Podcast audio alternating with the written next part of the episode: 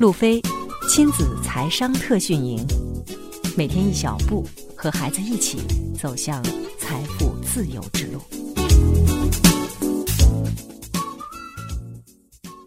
大家好，我是路飞轩轩爸，欢迎大家来收听亲子财商教室。那么今天呢是第一周的第二节课，呃，上一节课呢我们和大家讲了财富啊分为两个部分，一个是外在的资产和一些外在的这些物质。另外一个呢是内在的财富思维，相信大家呢对于呃内在的财富思维呢，通过上一节课的这个讲解呢，有了一定的认识。那么接下来呢，我们就和大家再详细的展开一下关于内在的财富思维。很多的家长啊，可能会对于财富思维呢，觉得是一个很空泛的概念啊，因为到底什么是财富思维呢？啊，财富思维到底应该怎么样来和孩子一起来培养呢？首先呢，财富思维呢是一种正向的思维。积极的信念啊，它让你在任何时刻呢都关注你拥有的，而不是你缺少的。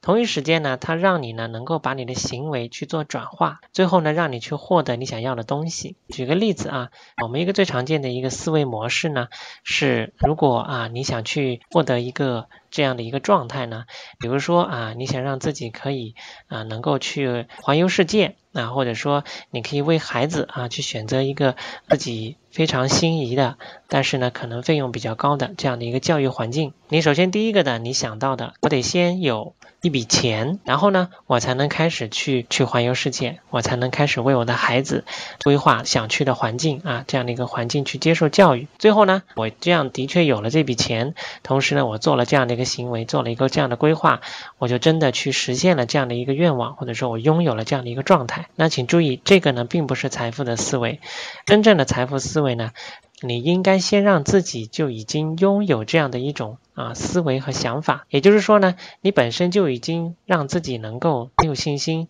说知道我已经能够做到这样的一个状态了。那你知道你要做到这样一个状态呢，你就要开始来看一下，那你需要什么？比如说你想环游世界，那你就会去直接去携程网上面也好，或者说是一些旅游的网站上面也好，去搜一下环游世界的套餐费用大概是多少啊？比如说这个费用是啊，每个人一个大概为期三个月的环游世。建的一个这样的套餐，那么每个人的消费呢，大概是二十万到三十万人民币左右。那如果你的家庭一共有三个人到四个人，这样的话呢，你大概就需要八十万到一百万这样的费用。你如果是一个正向的思维和积极的信念，一个财富思维呢？并不会是让你感觉到说我没有这么多钱，所以我不能去做这件事情，我没有办法去实现全家去环游世界这样的一个梦想，而是应该呢，你会想，如果我需要去环游世界啊，如果能够做到这样的一个状态，我需要八十万到一百万，那么这样子的话呢，你就开始要看一下说你需要去做什么，让自己能够拥有八十万到一百万，你可以存钱。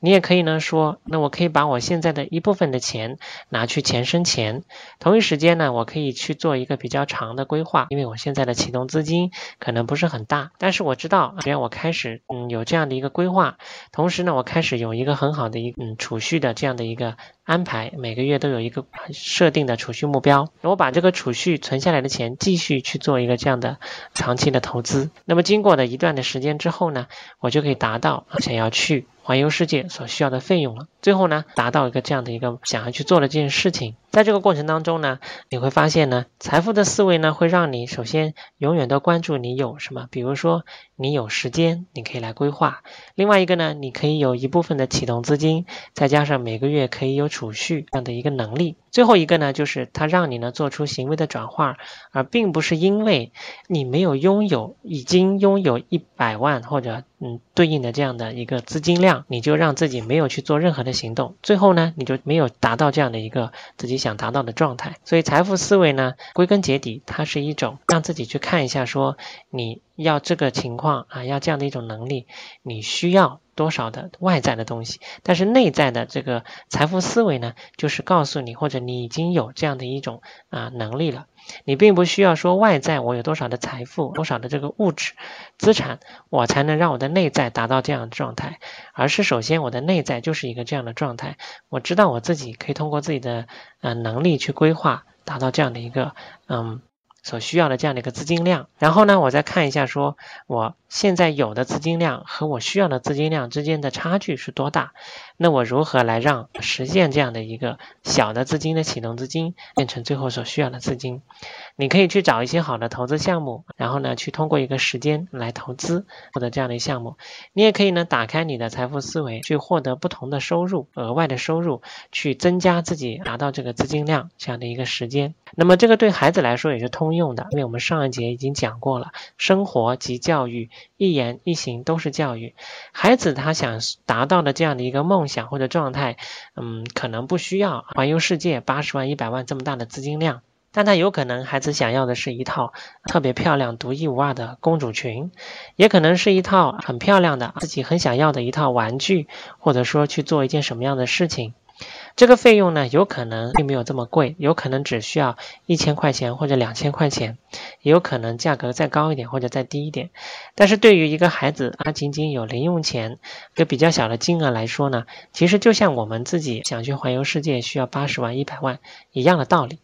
如果我们有一个很好的这样的一个财富思维，不断的和孩子在日常的生活当中传递着，你的思维并不需要被局限，你的思维可以是正向积极的。同一时间，你关注你拥有的，然后呢，去看你要达到这样的状态，你需要多少的外在的财富，看你拥有的如何能够达到你需要的这样的一个这个资金的量级，那你去做出对应的行为的转化，那就可以去最后实现了。当你不断的和孩子传递这样的一个财富思维的时候呢，你的孩子就不断的会在这个过程当中，因为有正向的思维。而去有行为的转化，最后呢去实现这个过程，会让他不断的提高自己的财商，也提高他的财富的这个承载力。那么在这里呢，娟爸呢跟大家讲一个很简单的一个小办法，大家可以以后呢和孩子在购买东西的时候呢，可以让孩子把他想要买的东西呢先列个小清单列出来。然后呢，再和孩子一起来看一下，说他最想要的那个是什么？最想要的这一个和他现在所拥有的，可能是，呃，零钱包里的零钱，或者说他已经攒了一一段时间的钱，啊，是否有一个差距？那这个差距，啊，孩子如何来让？啊，获得额外的收入来满足这样的一个差距。那么这些不断的练习呢，会让孩子呢拓展他的财富思维啊，会看到说他呃想要达到的这个状态需要多少，他有什么，他还需要去做什么。最后呢，家长可以和孩子啊去做一些很好的这种行为上的转化，比如说和孩子一起去做一些能够获得额外收入的事情，去尝试不同的方式去获得额外的收入。各种各样的收入，这个过程当中呢，你的孩子呢就会逐渐的形成一个啊非常好的财富思维。下一次他再遇到自己想要的一个东西，超过了暂时超过了他外在的物质啊财富这样的一个能力的时候呢，他就不会再被局限，他就不会再会说我没有这么多的钱，所以我没有办法去做，我就没有办法去拥有，而是呢他会反过来说。我应该可以有能力拥有这个东西，因为我本身我的思维就是能够做到这个事情的，我的财富的思维就是有这个的一个状态的。同一时间呢，我要看一下我还缺多少，我有什么，我缺多少，然后呢，我要去做什么，最后呢，我就去把这个行为付诸行动，我就可以拥有我想要的这个啊东西了。那么这个呢就是我们可以给孩子的一个最好的一个内在的财富思维。好，这就是我们第一周的内容。下一节呢是我们的答疑课。欢迎同学呢在下方的留言区留言，那我都会看到。啊，虽然不会逐个的进行回复，但是呢会选取有代表性的问题来进行解答。那么期待大家的留言，我们下节课见。